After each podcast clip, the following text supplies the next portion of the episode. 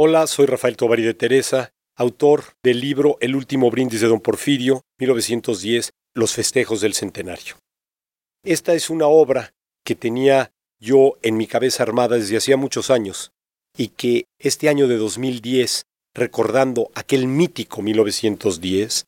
consideré que era oportuno, que era necesario verlo en un ángulo distinto a como siempre se ha visto. No como el año del inicio de la Revolución Mexicana, sino como el último año de gobierno, aunque terminará unos meses más tarde, en mayo de 1911, cuando Díaz renuncia, como el momento final, el ocaso de un gobierno que tuvo el poder presidencial durante 30 años. Durante muchos años en el imaginario colectivo mexicano ha quedado la imagen de las fiestas del centenario como un elegante baile en Palacio Nacional en el que asistieron unos pocos privilegiados y algunas delegaciones extranjeras.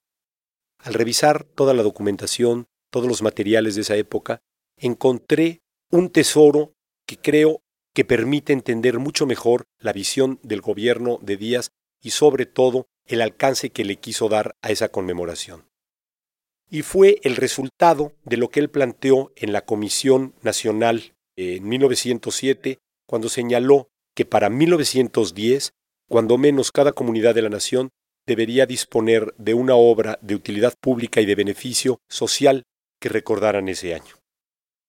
De este modo encontré un listado de obras inauguradas durante ese año que alcanzaba la cifra de 1418.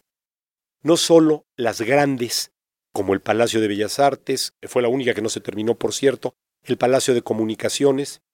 las obras emblemáticas históricas, como es el caso de la Columna de la Independencia, el Hemiciclo a Juárez, obras de tecnología avanzada, como las de saneamiento para la limpieza del agua del Valle de México o la instalación de las estaciones sismológicas en varios lugares de la República, la creación de la Escuela Nacional de Maestros o la creación de una institución que ha sido clave para México en el siglo XX, que es la Universidad Nacional.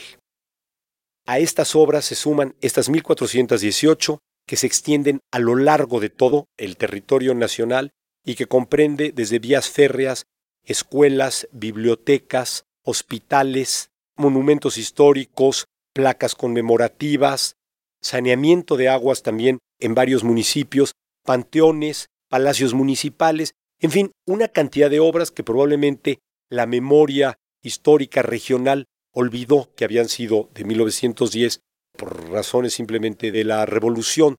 pero que están vivas y que muchísimas de ellas siguen sirviendo a sus comunidades, como muchas de ellas siguen siendo parte del perfil visual de nuestro país y que están ante nuestros ojos, como son estas grandes obras que se inauguraron en 1910, en el año del centenario del inicio de la independencia de México.